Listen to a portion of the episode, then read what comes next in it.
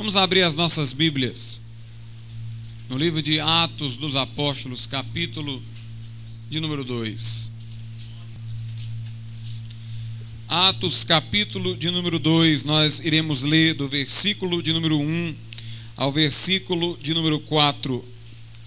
É aqui onde temos o registro do primeiro avivamento espiritual da igreja cristã. Atos 2, do 1 ao 4. Ao cumprir-se o dia de Pentecostes, estavam todos reunidos no mesmo lugar. De repente veio do céu um som, como de um vento impetuoso, e encheu toda a casa onde estavam assentados. E apareceram distribuídas entre eles línguas, como de fogo, e pousou uma sobre cada um deles. Todos ficaram cheios do Espírito Santo e passaram a falar em outras línguas, segundo o Espírito lhes concedia que falassem. Podeis assentar.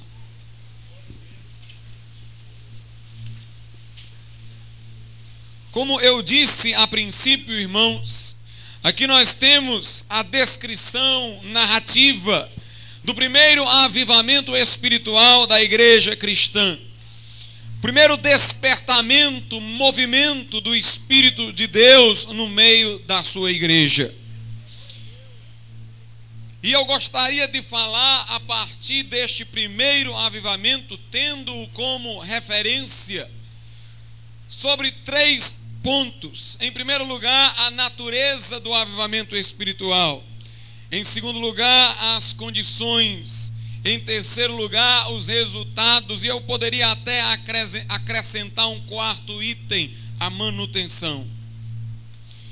Vejamos qual a natureza de um avivamento espiritual, partindo deste primeiro avivamento como referência, já que os primitivos cristãos tiveram este momento histórico da igreja como referencial, tanto que Pedro, na casa de Cornélio, teve por legítima a experiência pentecostal ali ocorrida, dizendo que a mesma se coadunava com a experiência que ele, Pedro e os demais tinham tido no princípio.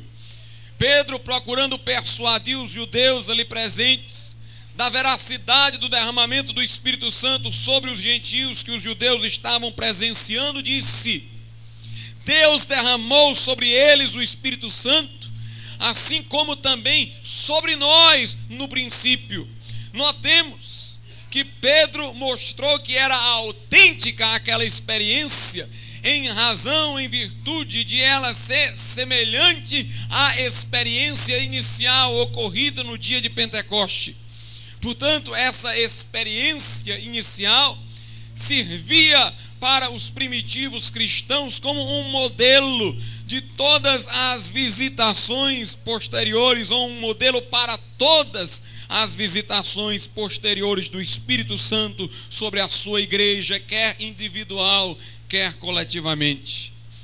Portanto, se vamos falar sobre a natureza do avivamento espiritual, não poderíamos deixar de lado ou à margem este evento tão interessante aos primitivos cristãos, mas temos que tomá-lo como referencial e ponto de partida. Quando nós falamos sobre a natureza de alguma coisa, estamos falando sobre sua essência. A natureza é a definição da essência de algo. A essência é o que é peculiar a algo, é o que distingue alguma coisa de outra.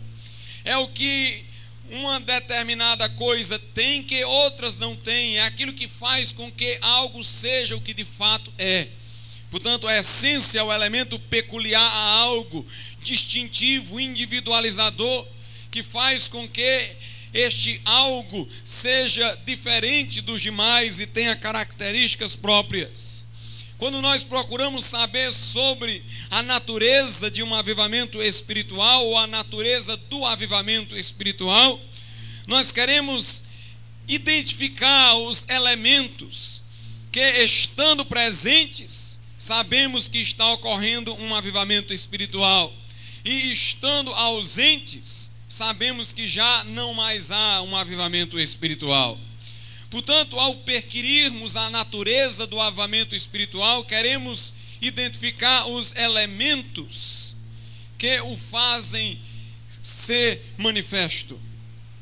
Vejamos aqui alguns desses elementos. Em primeiro lugar, nós temos aqui no capítulo 2 uma reunião, uma comunidade que estava reunida. Todos estavam com o mesmo propósito, a mesma intenção, o mesmo coração. Houve uma visitação do Espírito Santo, uma descida, um derramamento sobre aquela comunidade que no pensar e no sentir era unânime. E notemos que esta obra do Espírito Santo tanto foi coletiva como individual. Ou seja, todos os que ali estavam de uma forma individual, pessoal, sentiram sobre si a operação do Espírito Santo. Mas houve uma visitação à semelhança de um dilúvio. Houve, além de um derramamento do Espírito Santo sobre cada coração, um derramamento global, um derramamento que atingiu com um só efeito aquele grupo inteiro. Alguém diz, pastor, eu entendi, mas gostaria de encontrar subsídios no texto para fazer esta afirmação de que houve ali tanto uma operação individual do Espírito Santo como uma operação coletiva. Pois bem, vejamos estes subsídios no texto bíblico. No versículo 3 diz que apareceram distribuídas entre eles línguas como de fogo, e pousou uma sobre cada um deles. Notemos aqui a experiência individual sobre a cabeça de cada um pousou uma língua como que de fogo.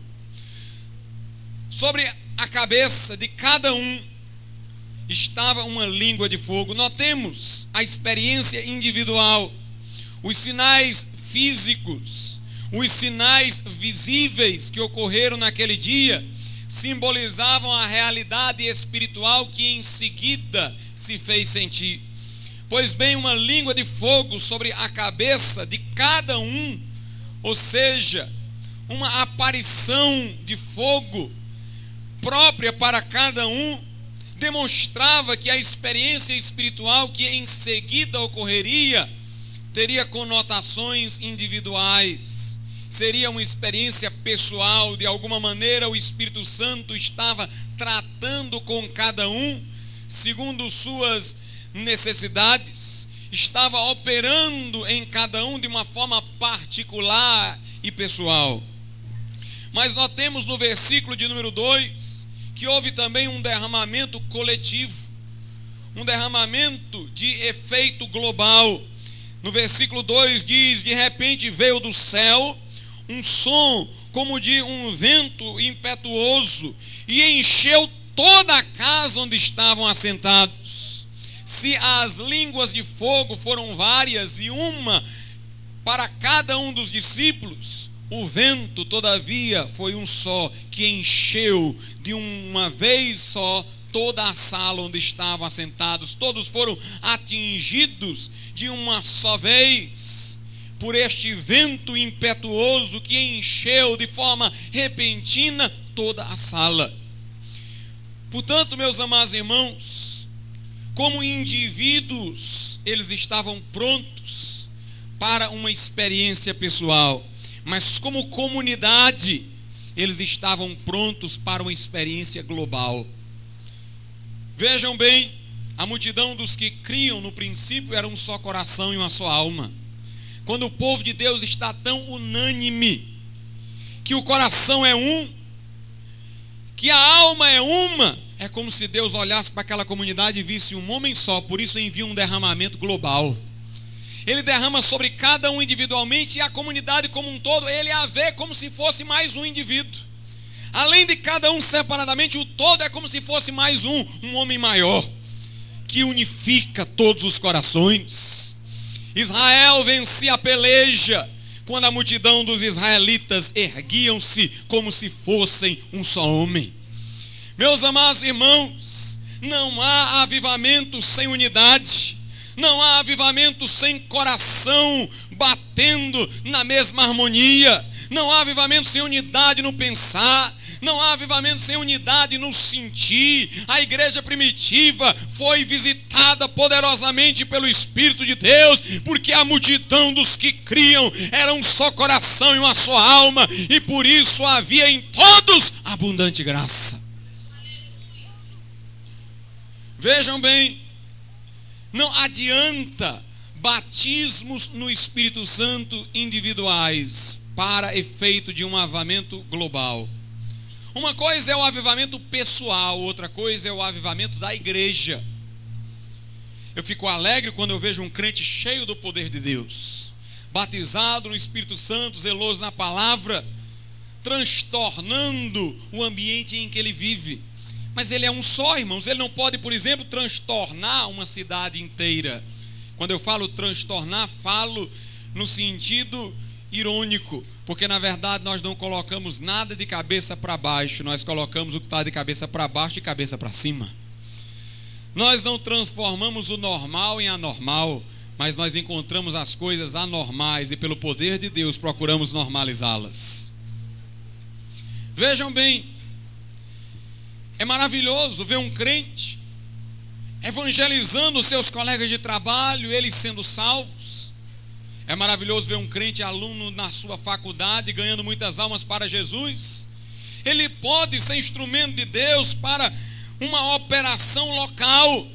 Mas, irmãos, para que haja avivamento espiritual é preciso uma comunidade em ação.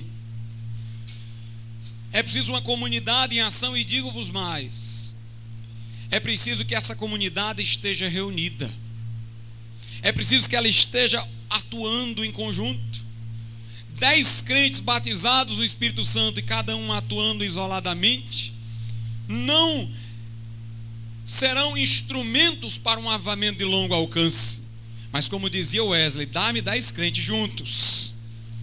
Que nada tem, que a ninguém temam senão a Deus. Que ninguém a ninguém busquem senão as almas perdidas. Que nada odeiem senão o pecado e eu faço o mundo pegar fogo. Meus amados irmãos, precisamos desses crentes juntos para que haja essa visitação de efeito global. Não basta uma multidão batizada no Espírito Santo, mas isolados uns dos outros, os membros dessa multidão. É preciso que haja reunião daqueles que estão tocados pela necessidade de um avivamento. É preciso que esses irmãos se encontrem na casa de Deus.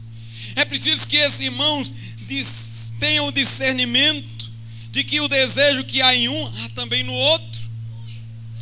Meus amados irmãos, às vezes nós ficamos tentando levar toda a igreja de uma só vez a essa unanimidade de propósito, de coração e de sentir para que tenhamos um avivamento espiritual. Mas nós não conseguimos, porque sempre há um grupo que é mais apático, indiferente, e a gente fica sempre tentando a nível global e nós não conseguimos obter os resultados, porque aqueles no meio da multidão que estão ansiosos por um avamento e buscando de coração não estão se encontrando, porque sempre nós estamos querendo levar todo mundo de uma vez só a ver, e sempre uns ficam atrasando os outros. Eu já comecei a crer pela minha medita pelas minhas meditações desses últimos dias que Wesley e Spener estavam certos.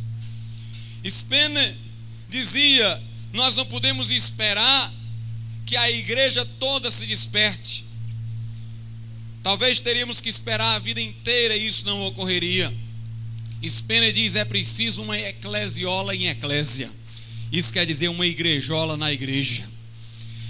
Spener diz: é preciso que aqueles que estão amando a obra de Deus e desejando um avamento façam reuniões à parte das reuniões gerais da igreja, para orar em conjunto, para buscar um avamento, é preciso que aqueles que estão no mesmo coração não fiquem isolados ou esperando que todos sejam atingidos pelo mesmo desejo, mas é preciso que eles se separem comecem a orar, a buscar, a clamar. A se provocar uns aos outros a uma vida ainda mais profunda.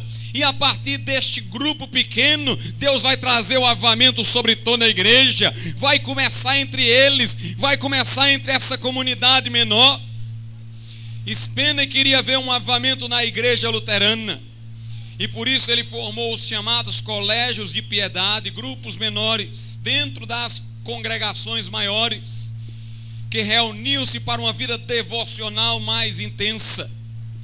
Os morávios foram instrumentos para um grande avivamento, porque apesar de terem se filiado à igreja luterana, eles tinham aquelas reuniões separadas, extremamente devocionais, lá na, nas terras do Conde Zizendorf. Meus amados irmãos, Wesley foi anglicano do princípio ao fim, começou como anglicano, morreu como pastor anglicano. O movimento metodista na sua época não era denominacional, não era uma denominação religiosa, era um movimento interno dentro da igreja anglicana. Wesley leu os escritos de Spener e Wesley concluiu, meus amados irmãos, que era preciso formar sociedades, grupos menores, dentro da igreja anglicana. E era preciso que esses grupos tivessem reuniões à parte para buscar intensamente um avivamento espiritual. Todo o avivamento começou do mesmo jeito. Um grupo se separava para buscar mais, não se separava de forma desamorosa, mas pelo contrário, separavam-se para buscar um avamento de Deus, a fim de que os outros fossem também por ele atingidos. Na época de Moisés, diz a Bíblia que Moisés saía do meio do arraial e dirigia-se à tenda da revelação para falar com Deus face a face. E diz a Bíblia que todo aquele que queria estar naquela hora envolvido pela glória de Deus, saía também da sua tenda e acompanhava Moisés até uma certa altura. Alguns ficavam, mas os que queriam buscar a Deus, irmãos, saíam do arraial. É preciso, portanto, que aqueles que estão ansiosos por algo mais de Deus se encontrem, se reúnam, busquem a Deus, formem o que os metodistas chamaram de clube santo. É preciso, meus amados irmãos, que assim seja para que tenhamos um avamento espiritual.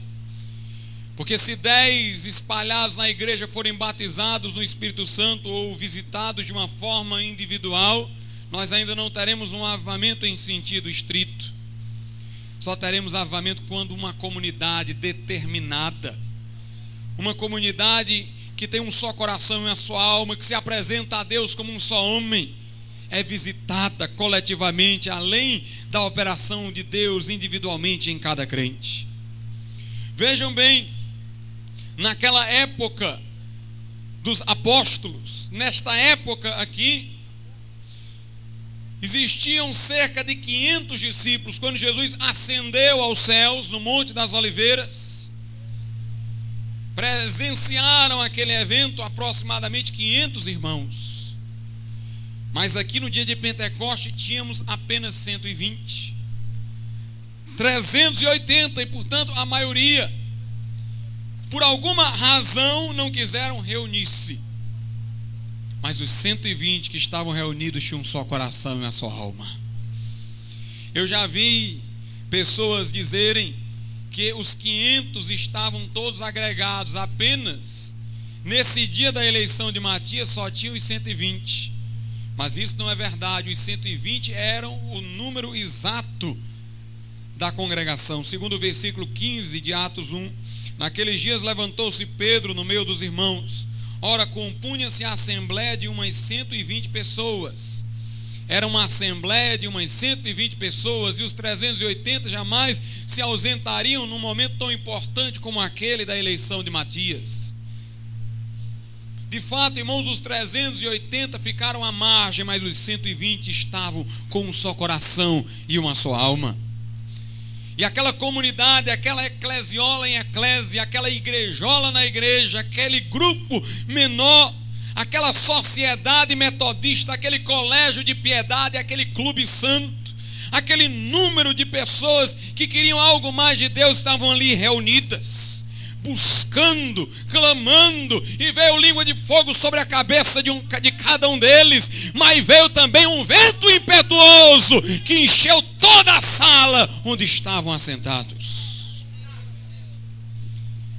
Irmãos, nós não podemos perder mais tempo.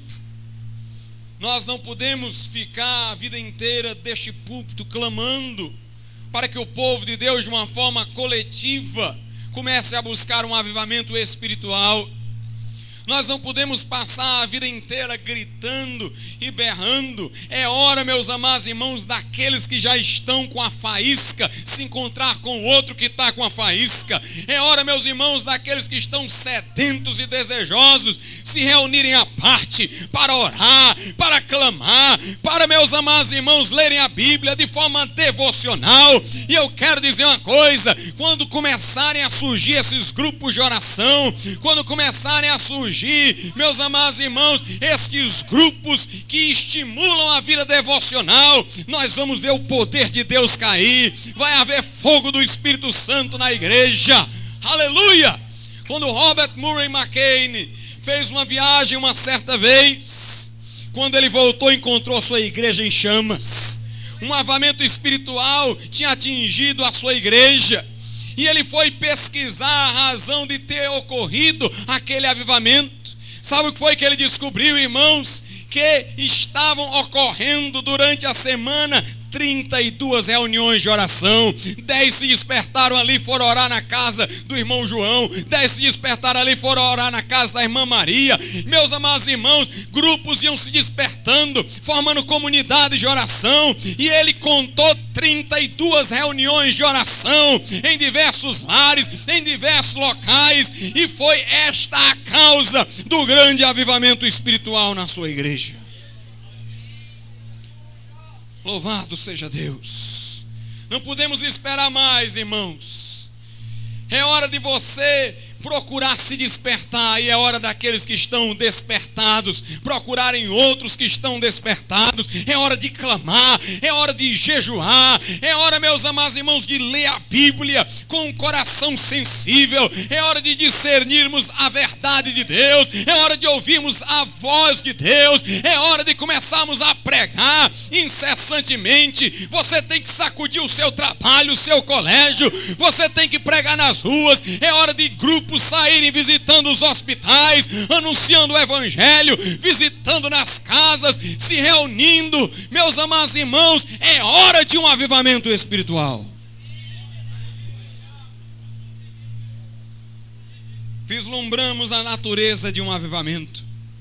Vejamos as suas condições. Em primeiro lugar, a obediência. Atos 1,4 diz: e comendo com eles, Jesus determinou-lhes que não se ausentassem de Jerusalém. Jesus deu uma ordem: não saiam de Jerusalém, fiquem lá. Meus amados irmãos, obedecer essa ordem era difícil para os discípulos. Eles eram galileus. Jesus estava dizendo que eles ficassem em Jerusalém, portanto, longe da casa deles, longe da família longe de tudo que possuíam, que tinham, Jesus está dizendo: fiquem aqui, até que do alto sejais revestidos de poder. Ficai, permanecei, ele diz em Lucas. E aqui diz que ele ordenou que não se ausentasse, note, ordenou, determinou. Era uma ordem e eles obedeceram.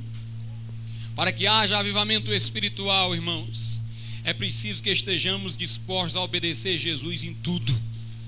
Ouçam o que eu estou dizendo em tudo. Não apenas naquilo que é fácil obedecer, mas acima de tudo naquilo que é difícil. E eu quero dizer uma coisa: o nosso Deus, irmãos, o nosso Deus sabe criar coisas difíceis para provar a nossa obediência. Sabe criar coisas difíceis. Abraão teve que levar Isaac os discípulos aqui tiveram que ficar em Jerusalém quando sua fam suas famílias e bens estavam na Galileia. Os discípulos tiveram que dar sua vida em prol do Evangelho. Se você ouvir a voz de Deus, você vai ouvir muitas coisas duras. Porque, meus amados irmãos, Deus não nos convida para uma vida de conforto, Deus nos convida para desafios tremendos. Tem muito crente que não quer orar, Senhor, eu estou disposto a fazer a tua vontade, porque ele já tem a suspeita de que Deus vai exigir coisas dele e que são difíceis para ele. Mas eu quero dizer uma coisa: é hora de dizer: Eis-me aqui, Senhor, envia-me a mim. Eu não vou lhe enganar, não, ele vai pedir coisa difícil mesmo.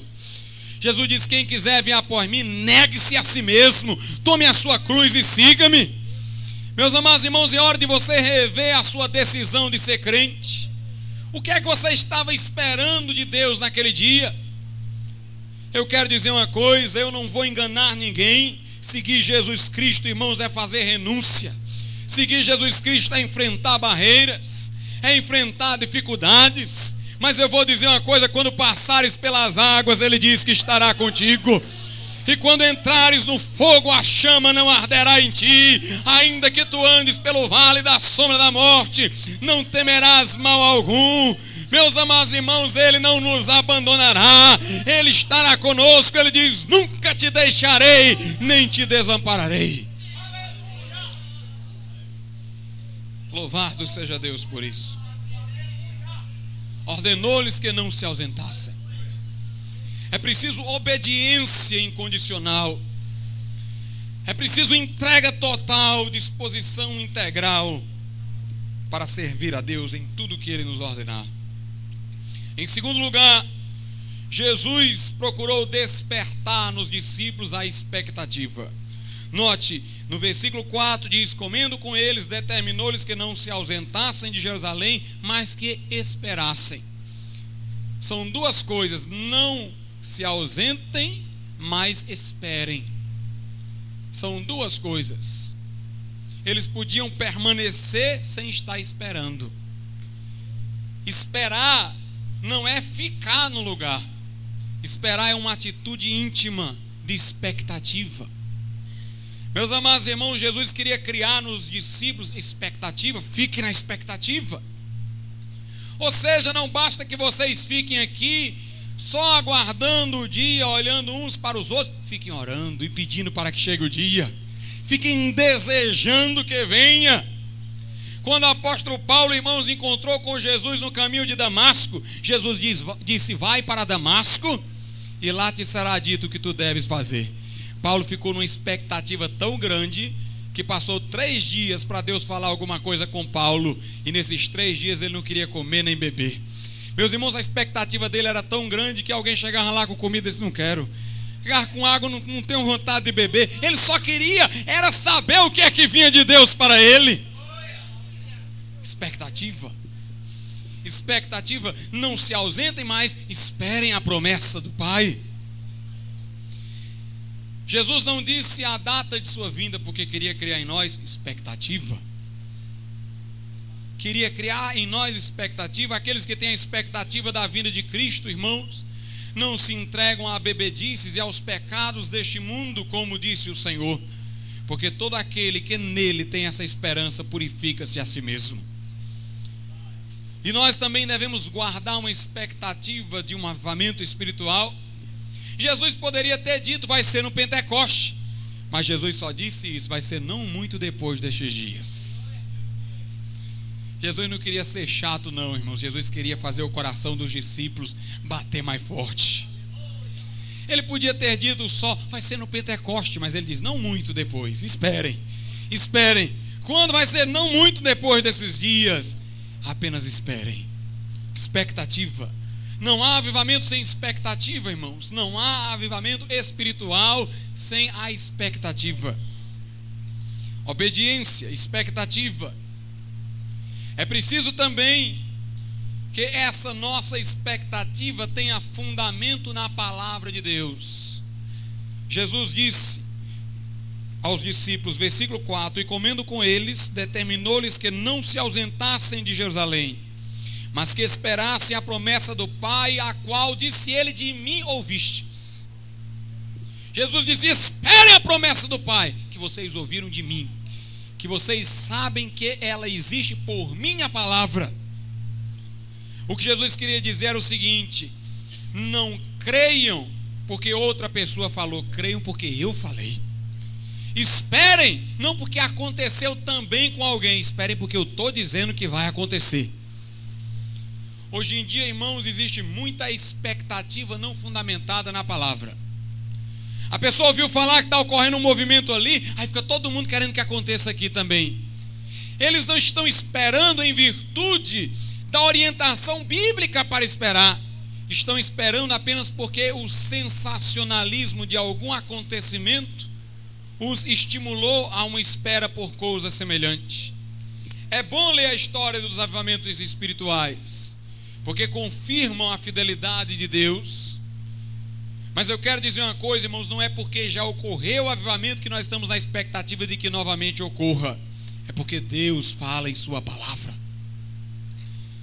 Nós cremos no avivamento, esperamos um avivamento, não é porque no século XVIII ocorreu um, não é porque no início do século XX ocorreu um, não é porque ocorreu um aqui, outro acolá, embora é bom ler sobre essas histórias, mas não é em face delas que nós esperamos que se repita, mas é em face do que está escrito na palavra de Deus. Uma expectativa fundada no sensacionalismo se esvai, é meramente emocional, não encontra raízes no íntimo do ser do homem, e essas expectativas logo passam. Na minha caminhada cristã, eu tenho visto igrejas, irmãos, nas expectativas de avivamento, e logo essa expectativa passou. Eu tenho visto crentes falando em avivamento e depois já nunca mais falam. É uma expectativa inspirada por algum livro que leu, por alguma notícia que teve, e essa expectativa se esvai. Mas eu quero dizer uma coisa: quando a sua expectativa se fundamenta na palavra de Deus, você não desiste. Você não desiste. Sua vida inteira é clamando por um avamento. Se o avamento chegar, você continua pedindo para que ele fique. Por quê? Porque, meus amados irmãos, a sua fé, a sua expectativa encontra raízes na palavra de Deus. E por isso tende à permanência. Tem gente aí que quer que aconteça consigo e com a sua igreja o que está acontecendo em outra, mesmo que não tenha fundamento na palavra de Deus. Mesmo que não tenha fundamento, aparecem coisas como dentes de ouro e outros fenômenos esquisitos que não têm fundamento e alicerce na escritura, mas só porque foi sobrenatural, foi chamativo em algum lugar, todo mundo quer que se repita no lugar onde ele se encontra não procura examinar se há bases na palavra de Deus para aquilo. Meus amados irmãos, nós vivemos num período em que é muito fácil ter uma expectativa do sensacional e confundi-la com expectativa bíblica de um avivamento espiritual. Porque nós vivemos na época do ocultismo. As coisas ocultas são chamativas. Entre numa livraria secular e você vai ver que a maior parte dos livros vendidos são os livros sobre esoterismo. A maçonaria está a todo vapor. Tudo que é misterioso, oculto, tem chamado a atenção dentro de denominações religiosas hoje. Se fala muito na expressão mistério, profecias confusas alucinações que são confundidas com visões. Veja um quadro moderno e você vai ver como hoje em dia há uma verdadeira empolgação com o oculto. Veja um quadro moderno, você não entende nada. São riscos, são garranchos. A arte moderna é caracterizada por coisas indecifráveis. E hoje em dia todo mundo quer que aconteça qualquer coisa anormal, seja o que for, venha de onde vier. Ninguém está interessado em saber se é de Deus ou se é do diabo. Todo mundo quer alguma coisa sensacional, alguma coisa que desperte a curiosidade, alguma coisa sobrenatural. Há esta sede pelo sensacional. E algumas igrejas têm essa sede macabra e confundem com a expectativa bíblica de avivamento. Algumas estão até dizendo aí que nos últimos dias Jesus fará coisas que nunca fez e que não estão previstas em Sua palavra. Meus amados irmãos, eu creio que a Bíblia é a única regra de fé e de prática. Esse livro hoje não tem sido muito valorizado. As pessoas estão por aí esquecendo deste livro. A nível secular, muita gente criticando a Bíblia sem nunca ter lido. Outros zombam de nós porque dizem como é que vocês acreditam num livro escrito há dois mil anos. Pessoas que se dizem crentes estão dizendo que a Bíblia não é, mas apenas contém a palavra de Deus. Estão dizendo que os versículos bíblicos onde Paulo ensina que a mulher deve se submeter ao marido são revelações dos preconceitos de Paulo e não produto de inspiração divina. Hoje em dia, meus amados irmãos, nós temos pessoas como um certo professor de seminário do Rio Grande do Sul que diz que mulher pode ser pastora porque todas as passagens em que Paulo dá a entender que não pode, na verdade, foram enxertos na escritura e nada tem a ver com o texto original. Invenções de coisas. Muita gente está dizendo que a segunda parte do livro do profeta Isaías não foi escrito por ele, foi enxerto. Alguns dizem que a história de Jonas é uma mitologia, que a travessia do Mar Vermelho não foi um milagre, foi um, um fenômeno natural. Dentro das igrejas. Mas eu quero dizer uma coisa, irmãos. Podem dizer o que quiserem, mas eu vou continuar sendo homem de um livro só. Eu não sei para onde é que você vai, nem o que você quer, mas eu já me defini e não vou mudar. Eu estou agarrado a este livro. Eu creio que ele é a palavra de Deus do começo até o fim.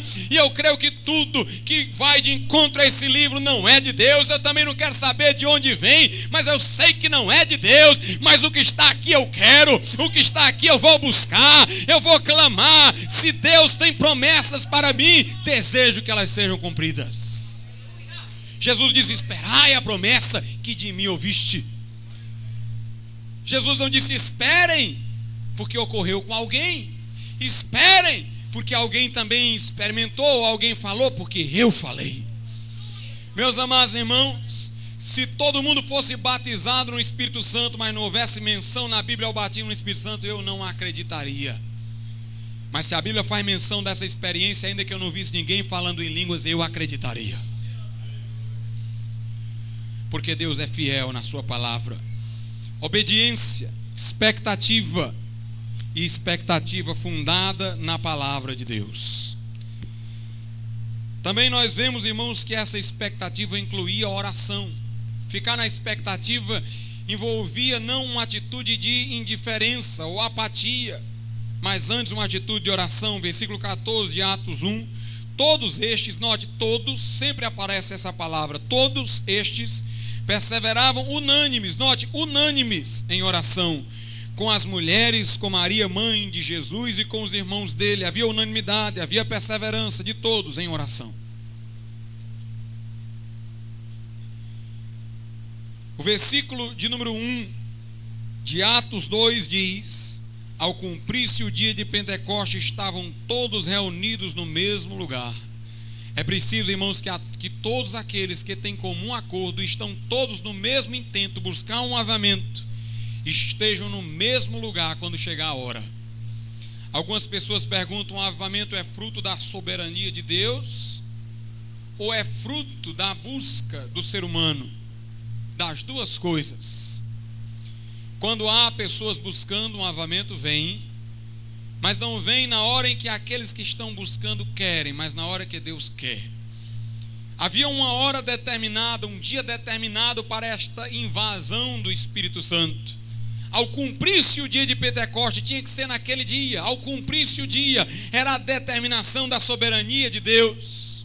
Mas eu quero dizer uma coisa: se o dia tivesse chegado, e naquele dia os discípulos não estivessem todos reunidos no mesmo lugar, não teria havido o que houve. Meus amados irmãos, Deus é soberano. Há um dia da visitação, Ele tem a hora marcada para enviar. Mas eu quero dizer uma coisa: se quando vier esta hora, Deus não encontrar um grupo reunido no mesmo intento e coração aguardando, não haverá avivamento espiritual. Eu às vezes choro e lamento, porque eu, eu acredito, irmãos, que em muitos momentos de nossa história já poderia ter ocorrido um avamento, mas o vento veio e não encontrou o povo de Deus preparado, não encontrou um grupo para receber. Talvez irmãos estavam prontos, mas não estavam reunidos no mesmo lugar. Deus tem os seus momentos. E é preciso que estejamos todos ajuntados, aqueles que têm este propósito, para que quando este dia chegar, todos sejamos inundados pelo Espírito Santo de Deus. No versículo 2 diz que foi de repente. Note como não dependeu o momento deles. Embora o avamento veio porque eles tinham cumprido as condições, mas a hora não dependeu deles, foi de repente. Foi repentinamente. Era ao mesmo tempo esperado e ao mesmo tempo era uma surpresa. Aqui nós temos um daqueles paradoxos interessantes. O avamento foi uma surpresa e foi o esperado. O momento foi de surpresa, mas o evento foi esperado. E diz aqui que todos estavam assentados. Antes dizia que eles se reuniam orando, aqui diz que eles estavam assentados. Meus irmãos, possivelmente aqui eles não estavam orando, estavam assentados, quem sabe, estudando a Bíblia, dando testemunho, quem sabe, estavam se questionando uns aos outros sobre a vida espiritual de um e de outro, quem sabe examinando os seus próprios corações, se colocando diante de Deus. Aqueles dez dias de espera foram dez dias de expectativa. Eles não apenas permaneceram, eles esperaram. Meus amados irmãos, durante aqueles dez dias houve oração. Durante aqueles dez dias houve santa conversas durante aqueles dez dias houve confissões, testemunhos, houve, meus amados irmãos, leituras devocionais. Foram dez dias onde eles estavam ali aprofundando a vida espiritual, aprofundando o desejo de Deus, a sede de uma manifestação celestial. E durante aqueles dez dias eles tiveram uma sintonização. Formou-se entre eles uma harmonia perfeita, e até que cumpriu-se o tempo de Deus, chegou a hora, a trombeta soou lá em cima, e meus amados irmãos, Deus enviou do seu Santo Espírito línguas de fogo sobre cada um deles, mas também veio um vento impetuoso que encheu a um só tempo toda a sala. Foi atingida. Meus irmãos, aqui foi apenas o princípio do avamento, ele teve continuidade. E nós vamos ver lá na frente que os fariseus disseram assim para os discípulos: Vocês encheram Jerusalém com a vossa doutrina. Encheram Jerusalém com a vossa doutrina. Foi um movimento, irmãos, que atingiu uma cidade inteira. E aqui eu tenho uma coisa interessante para vos falar. Os anabatistas foram o grupo que mais cresceu na reforma houve um avivamento anabatista durante a reforma. O movimento luterano era local, era na Alemanha. O movimento calvinista iniciou-se na França e depois foi para Genebra. Mas, meus amados irmãos, o avivamento anabatista explodia em todos os locais ao mesmo tempo. Mas nós pouco sabemos sobre este avivamento. Sabemos que houve um grande movimento, sabemos que houve matança de anabatista em muitos lugares, mas poucos documentos, por quê? Porque enquanto Lutero tinha protegendo os príncipes, como também Calvino, os anabatistas não tinham proteção alguma. E quem faz a história, quem escreve livros, são os poderosos quem promove publicação de livro, divulgação de livro, manutenção de livros para que não sejam extinguidos, são os poderosos. Os escritos anabatistas, irmãos, circulam até hoje entre os anabatistas. Mas não tem uma circulação global, como os escritos, por exemplo, de Lutero, de Calvino e de Zwinglio. O movimento reformador de Lutero e Calvino ficou muito mais conhecido do que o movimento anabatista.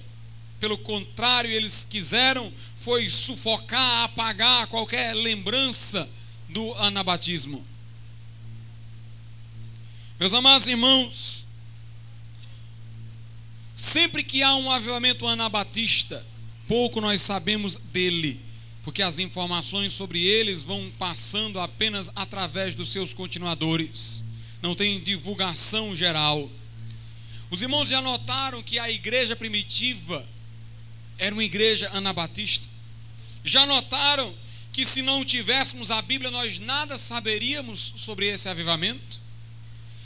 Meus irmãos, é de admirar que ninguém tenha escrito um livro sobre Jesus a não ser os discípulos dele. Se Jesus fez o que fez, e esse é um argumento dos incrédulos, por que é que ninguém, que não os seus discípulos, não escreveu nada? Porque fora da Bíblia nós temos tão pouca informação sobre Jesus. Se ocorreu esse grande avivamento de que trata o livro de Atos, porque só na Bíblia está registrado, porque os livros dos autores seculares daquele tempo não fizeram menção a isso. Porque, irmãos, o avivamento aqui não foi ao estilo protestante, foi ao estilo anabatista.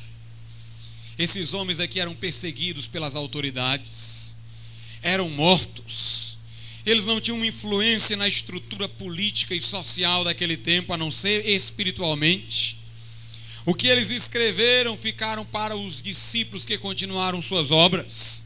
Mas não houve sequer um dos poderosos que quis noticiar os eventos, pelo contrário, eles quiseram foi sufocar todos os acontecimentos.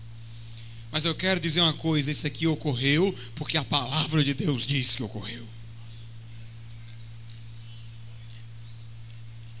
Uma cidade inteira foi atingida.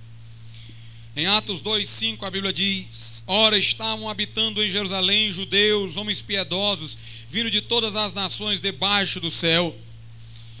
E todas foram abençoadas pela palavra de Pedro. Os que estavam ali ouvindo tiveram várias reações. Alguns ficaram querendo saber o que estava ocorrendo, eram sinceros, mas não estavam entendendo. Versículo 12. Todos atônitos e perplexos, interpelavam uns aos outros: que quer isto dizer? Outros zombavam, versículo 13. Outros, porém, zombando, dizia: estão embriagados. Mas o fato é que todos tiveram uma reação. Eu quero dizer uma coisa: quando a glória de Deus desce, irmãos, nem todo mundo fica a favor, mas eu quero dizer uma coisa: todo mundo fala qualquer coisa. Quando a glória de Deus visita a sua casa, eu não vou garantir que todos vão aceitar a palavra, mas eu vou garantir alguma coisa: não vão ficar indiferentes. Alguns vão gritar e se espernear, alguns vão se enraivecer, Alguns vão ficar questionando e alguns vão aceitar Jesus, mas eu quero dizer uma coisa: todos vão ser perturbados sobre a face da terra. Diz a Bíblia no versículo 14: Então se levantou Pedro com os onze, tinham 120, mas levantaram-se os onze e Pedro. Notemos, os ministros se levantaram. Durante um avamento espiritual, irmãos, os homens, em certo sentido, desaparecem. Deus é que manifesta a sua glória e é reconhecido. Mas durante um avamento espiritual, há também uma valorização do ministério. Há uma valorização do ofício ministerial. Notemos que todos ficaram sentados, mas Pedro com os onze se levantaram. Meus irmãos, aquele momento deve ter sido solene. Eu, quando eu leio isso aqui, dá vontade de estar lá, todos os discípulos ali, eu imagino, chorando, falando em língua, se tremendo, a multidão perguntando, e de repente, numa, numa solenidade, numa atmosfera de reverência e de peso de majestade, levanta-se Pedro e os onze com ele. Meus amados irmãos, a valorização do ministério em período de avivamento espiritual. E eu creio, eu creio que mais do que nunca nós precisamos de um avivamento, porque eu nunca vi um período para haver tanto desrespeito ao ministério. Infelizmente, esse desrespeito é proveniente dos escândalos que temos visto.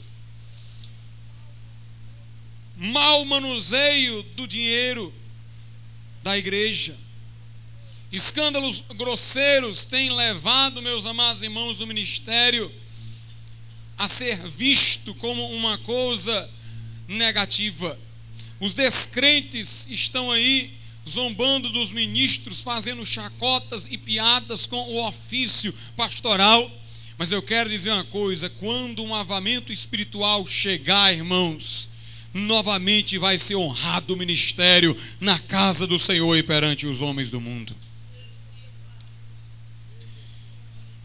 Pedro ergueu a voz. A pregação foi pública. Avamento empurra a igreja para o lado de fora. Avamento faz a igreja corajosa e ela já não quer mais esconder se ela quer falar lá fora. Eles estavam do lado de fora e Pedro ergueu a voz. Pedro estava cheio, irmãos, a voz dele não foi a voz fraca de alguém que está moribundo, foi uma voz de peso, ele ergueu a voz, ele levantou a voz e começou a bradar. Ele disse: Varões judeus e todos os habitantes de Jerusalém. Nesse dia, Pedro não estava fazendo discriminação alguma. Ele disse: os judeus e qualquer outro habitante de Jerusalém, pode ser do lugar que for, pode ser grego, pode ser de qualquer nação. Judeus e qualquer outro habitante. Pedro não se dirigiu a uma camada, a uma elite. Pedro não se dirigiu a um grupo seleto. Pedro se dirigiu a quem quisesse ouvir, irmãos. Sua pregação foi de caráter universal. Varões judeus e todos os habitantes de Jerusalém, tomai conhecimento disto e atentai para as minhas palavras. Pedro chamou a atenção daquele povo para as palavras que ele ia dizer. E meus amados irmãos, a sua pregação é o estilo de pregação própria, próprio de um avamento espiritual. Ela teve um caráter apologético em primeiro lugar, versículo 15. Estes homens não estão embriagados como vindes pensando, sendo esta a terceira hora do dia. Pedro defendeu, irmãos, aquela manifestação mostrou que o argumento que estava sendo levantado era um argumento que era como palha, que se desfazia por si mesmo. Quando há avivamento espiritual na casa do Senhor, levantam-se homens que são postos por Deus para a defesa do Evangelho. Levantam-se homens em defesa do Evangelho. O cristianismo, meus amados irmãos, já começou se defendendo. A primeira mensagem depois do surgimento da igreja já foi uma mensagem de argumentação.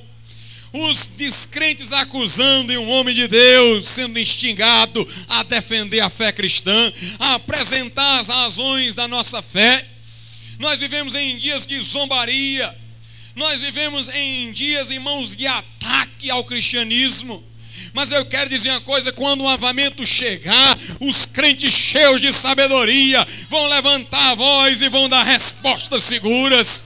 E como naqueles dias, como nos dias de Estevão, ninguém vai resistir à sabedoria e ao espírito com quem iremos falar. Que Deus nos dê pessoas que não se calem. Eu nunca vi, irmãos, um tempo de tanta covardia o ecumenismo tem minado o cristianismo evangélico. A igreja romana chegou para os evangélicos e disse: não vamos debater assuntos controvertidos que nos distanciam, vamos falar só daquilo que é comum, daquilo que nos aproxima. E de repente os pregadores começaram a evitar tocar no nome da igreja romana de púlpito, entrar nos pontos chamados controvertidos e começaram a pregar só água com açúcar. Porque diziam: Nós estamos em dias de paz, de união, nós temos que trabalhar para o ecumenismo. Maldita seja a união que tenha por custo o sacrifício da palavra de Deus. Meus irmãos, nós não somos a favor da guerra, nós somos a favor da paz, mas também somos a favor da verdade. E a omissão da verdade levará aqueles que estes homens querem agradar ao inferno os levará ao inferno. Hoje em dia, meus amados irmãos, tem muitas igrejas que são heréticas, não por causa daquilo que dizem, mas por causa daquilo que não dizem. Há igrejas que não vão passar pelo crivo do tribunal de Deus e vão dizer o que é que nós dizemos, dissemos de errado. Deus vai, vai dizer o seguinte: não foi o que vocês disseram de errado, foi a verdade que vocês não disseram. Paulo uma vez disse: Não me abstive de vos anunciar todo o conselho de Deus. Nós não podemos omitir partes da verdade, mas temos que proclamá-la na íntegra. Dentro, irmãos, da comunidade evangélica, o espírito maligno ecumênico já tem entrado. E as pessoas não querem dialogar umas com as outras sobre assuntos controvertidos, sobre assuntos, como eles dizem, polêmicos. Mas é preciso, irmãos, que tratemos de assuntos que nos separam, para que possamos chegar a uma conclusão sobre eles e para que tenhamos uma unidade não superficial, mas uma unidade profunda na verdade de Deus. Hoje em dia ninguém quer se dar o trabalho da apologia, da defesa da fé.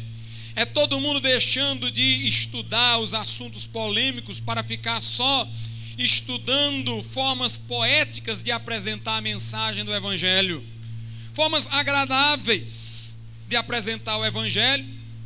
Hoje os pregadores querem ser parabenizados depois de sua mensagem. Os grandes pregadores não são mais aqueles que dizem grandes verdades são aqueles que falam de forma muito dócil, de forma muito poética. Mas eu quero dizer uma coisa, irmãos, é chegada a hora de dizer a verdade. Esses que evitam assuntos polêmicos estão deixando de estudar esses pontos, e esses pontos estão ficando obscuros para eles. Ninguém hoje se levanta para defender a acusação dos filósofos incrédulos, simplesmente porque eles não sabem responder a essas acusações, porque se limitaram ao estudo de assuntos tão superficiais, que perderam a profundidade no conhecimento bíblico para dar resposta a assuntos profundos que nos são colocados por aqueles que ainda não desistiram de nos combater, os filósofos e os sábios deste mundo. Mas eu quero dizer uma coisa, irmãos: é preciso que Deus levante um povo que ame a verdade, um povo que não fuja do combate, na época do avamento metodista, começaram a acusar a doutrina que Wesley pregava, que era a doutrina de Cristo. E começaram a acusar, acusar, acusar. E ele não queria responder para evitar qualquer discordância, evitar qualquer transtorno, ele não queria se manifestar. Mas a zombaria nos escritos era tão grande contra ele que chegou uma hora que ele não suportou mais e, como servo de Deus, sabia que tinha que responder. E ele começou a escrever em resposta aos zombadores e a refutar as acusações. E é interessante o que ele disse. Ele disse: Tirei a espada da bainha e agora eu já joguei até a bainha fora. Na época, irmãos de Lutero, pediram a ele que ficasse calado por amor à paz, entre aspas, ele calou-se por muito tempo. Mas um dia, nas suas meditações, ele leu Eclesiastes 3 e lá diz: há tempo de ficar calado e há tempo de falar. E de repente, ele que estava quieto no seu canto, voltou a escrever e a condenar os erros de Roma. E a primeira coisa que ele escreveu foi isso: o tempo de calar terminou e agora chegou a hora de falar. Que Deus nos dê um santo avivamento, irmão. Que faça o povo de Deus falar. É hora de tirar a espada da bainha e jogar a bainha fora. E eu quero dizer uma coisa: a nossa espada é a palavra de Deus, é a espada do Espírito Santo. Aleluia! As armas de nossa milícia não são carnais, mas são poderosas em Deus para destruir fortaleza, para destruir toda altivez que se levanta contra o conhecimento de Deus e para trazer cativo a Cristo todo pensamento. Pedro defendeu a fé. E Pedro argumentou a validade daquela experiência que estava sendo questionada com a palavra de Deus. Pedro não disse isso aqui é de Deus por causa disso, daquilo. Pedro não argumentou a veracidade daquela experiência pela sua sobrenaturalidade. Alguns dizem o dente de ouro é de, é, é de Deus, porque está aqui eu recebi. Aí a pessoa mostra. Ela quer mostrar que por ser sobrenatural automaticamente é de Deus, como se o diabo também não operasse. Pedro não argumentou que o evento era divino pela sua sobrenaturalidade, mas Pedro disse: Isso aqui é de Deus, porque isto aqui é o que foi dito pelo profeta Joel, e acontecerá, diz o Senhor, que derramarei do meu espírito sobre toda a carne. É de Deus porque está na Escritura, é de Deus porque estava escrito sobre isso. Meus irmãos, a pregação de Pedro foi uma maravilha. Hoje à tarde eu passei o dia lendo e relendo, meditando, procurando destrinchar a pregação de Pedro, porque quando lemos na Bíblia, irmãos, a pregação de Pedro no Pentecoste e a pregação de Paulo no aerópago de Atenas, nós discernimos muito pouco, porque veja bem, aquelas duas pregações não se resumiram ao que está escrito aqui, aqui é um resumo. Obviamente que eles pregaram muito tempo, e nós temos que, com esse pouquinho do que está escrito aqui, chegar ao restante do que eles disseram, que obviamente estava dentro desse contexto. Irmãos, essas duas pregações, a de Paulo em Atenas e a de Pedro no Pentecoste, são de uma profundidade singular. E eu procurei hoje chegar até o coração dessa mensagem de Pedro. E a argumentação de Pedro é fenomenal. Ele começa dizendo que Davi falou num dos seus salmos que a sua carne não veria a corrupção depois da morte. Aí Pedro diz: Ora, Davi não podia estar falando de si mesmo, porque a sua sepultura está até hoje entre nós. Pedro diz: Ele era profeta. Se não se referia a ele, ele era profeta, então ele estava falando de alguém que não era ele, outro que viria. Aí Pedro diz: esse Jesus Cristo que temos pregado, foi nele que se cumpriu a profecia de Davi, porque ele ressuscitou.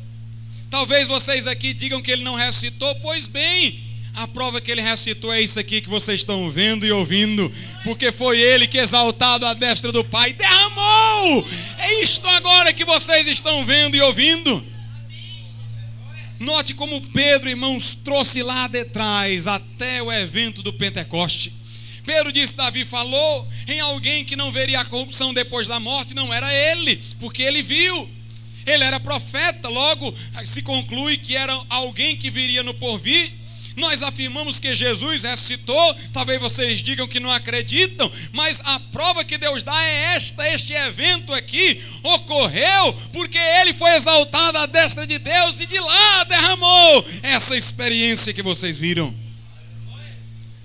Meus irmãos, a argumentação de Pedro, ela é profunda, porque Pedro mostra que a verdade bíblica se mostra como verdade não apenas pela sua coerência interna, mas também pela sua coerência com os fatos. O que está na Bíblia é verdadeiro não apenas porque uma, uma parte se sintoniza com a outra, mas porque o que está na Bíblia é coerente com os fatos. Pedro diz: Davi falou sobre a sua carne não ver corrupção, não poderia ser dele mesmo que ele estava falando, porque os fatos provam que estes eventos não ocorreram com ele, foi com Cristo, porque o fato de hoje prova que o que Davi falou refere-se a Cristo. Meus amados irmãos, hoje em dia existe a chamada neo-ortodoxia, defendida por Paul Tillich, alguns incluem Bath e outros incluem outros teólogos.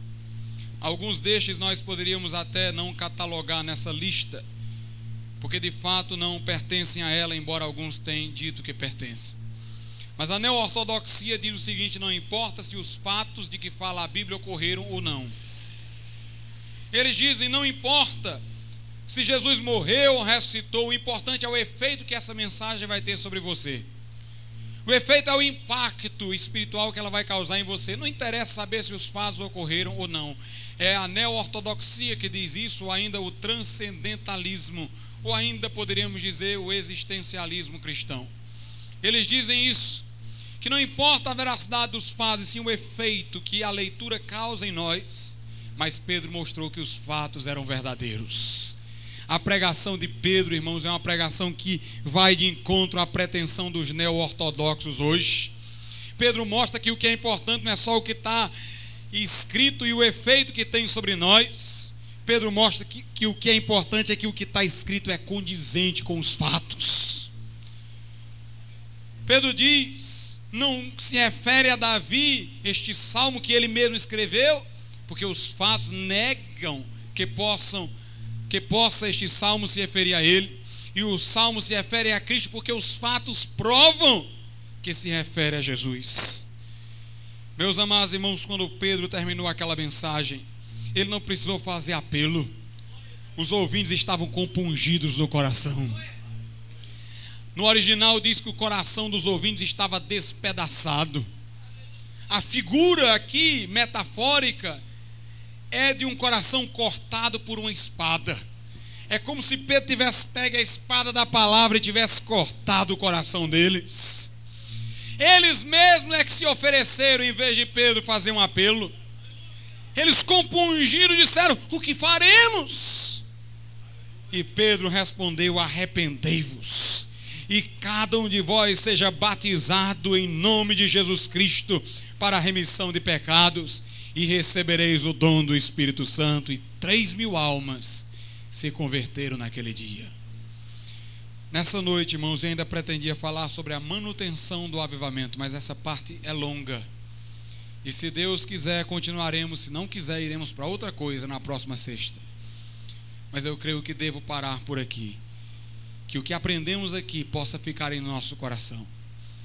As condições para um avamento, a natureza de um avamento e os efeitos de um avamento. Que pregação maravilhosa nós temos quando há avivamento que reações maravilhosas, que respeito ao ministério, cidades inteiras tocadas e visitadas. O que é um avivamento? É um grupo de pessoas que está unânime recebendo uma visitação poderosa de Deus, que atinge a cada um individualmente e a todos globalmente Quais são as condições para um avamento? Obediência, expectativa fundada na palavra e perseverança em oração, reuniões devocionais por parte daqueles que estão unânimes em buscar este avivamento. Fiquemos de pé. Aleluia. Glória a Deus. Irmãos, eu tinha hoje conteúdo aqui para pregar até meia-noite. Porque eu sinto que Deus quer sacudir a sua igreja. É hora de acordarmos, irmãos do sono. É hora de acordarmos. Deus amado e eterno, fala a cada coração nessa noite. Toca em cada vida, Pai. Provoca uma mudança. Em nome de Jesus, desperta o teu povo, Pai. Em nome de Jesus. Aleluia, aleluia. Quem é Deus acima do Senhor? E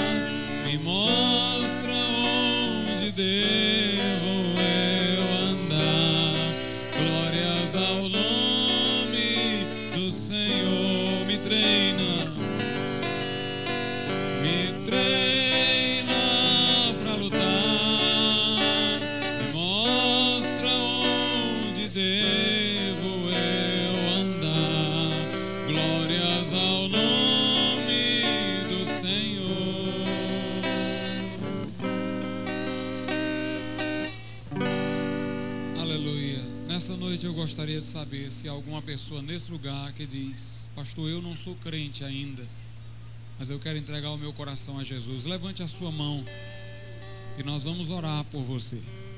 Se você não é crente e quer entregar a sua vida a Deus nessa noite, não perca essa oportunidade. Levante a sua mão, direita ou esquerda, e nós iremos orar a Deus a favor de sua vida. Se você porventura está desviado ou desviada e quer reconciliar-se com Deus hoje à noite, também você pode levantar a sua mão e nós iremos incluir você nessa oração. Se houver alguém, não perca essa oportunidade. Amém. Podem sentar então, irmãos.